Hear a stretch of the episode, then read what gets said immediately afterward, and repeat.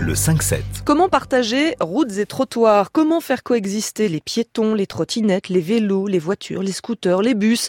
On discute de mobilité urbaine dans trois minutes avec notre invité Julien Delabaca, consultant sur les nouvelles mobilités. La mobilité justement, il en est aussi question dans l'esprit d'initiative d'Emmanuel Moreau. Mais ce moyen de transport-là, c'est le plus vieux du monde une paire de jambes. On part en randonnée à la rencontre des agriculteurs avec une association qui a créé des circuits allant de ferme en ferme, des balades à faire le temps d'un week-end ou plus. Les 700 km de sentiers proposés par l'association Au cœur des paysans, avec une ferme tous les 10 km environ, vous font traverser des terroirs peu visités. Sac sur le dos, ils permettent à ceux qui veulent se reconnecter à la terre de découvrir ainsi tous les types d'agriculture que l'on pratique en France, comme l'explique Clotilde Charon, chef de projet dans l'association. Vous pouvez aller voir une petite ferme familiale en agriculture biologique et en vente directe. Vous pouvez aussi aller voir de grandes fermes, de grandes exploitations.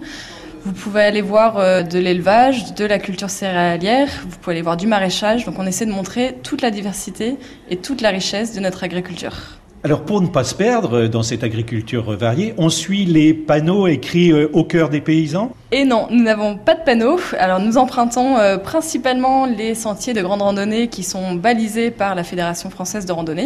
Donc vous avez euh, les sentiers qui sont déjà balisés et surtout on vous met à disposition toutes les cartes pour pouvoir savoir où aller et où trouver nos agriculteurs le long du sentier.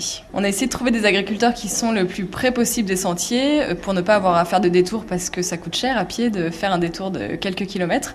Donc vous passez euh, soit directement euh, dans la ferme, soit vous faites un détour de quelques centaines de mètres pour pouvoir aller euh, toquer à la porte de l'agriculteur qui vous accueille.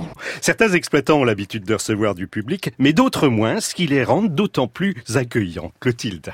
On a des agriculteurs qui ont l'habitude parce qu'ils font déjà de la vente directe. Il y en a beaucoup d'autres pour qui c'est très nouveau et qui sont euh, très enthousiastes à l'idée de pouvoir partager euh, leur métier. Ce sont des gens qui sont euh, passionnés.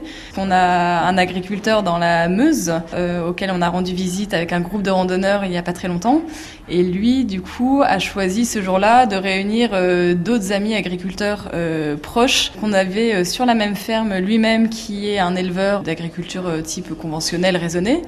Mais il avait invité son voisin qui est un éleveur laitier euh, biologique depuis 40 ans et très convaincu et un autre agriculteur qui lui est plutôt euh, spécialisé dans la sélection euh, génétique et chacun était là pour expliquer ce qu'il faisait de différent à l'autre. Ça s'est transformé en c'est dans l'air, tout le monde posait sa question. Exactement, vous avez une question sur la PAC, ah on a un spécialiste là, vous avez une question sur la génétique, ah alors ça c'est pour lui. C'était extrêmement riche pour les randonneurs. L'association au cœur des paysans à terme veut traverser toute la France, des Ardennes aux Corbières et devenir le Compostelle de l'agriculture avec encore plus de rencontres en terre oubliée.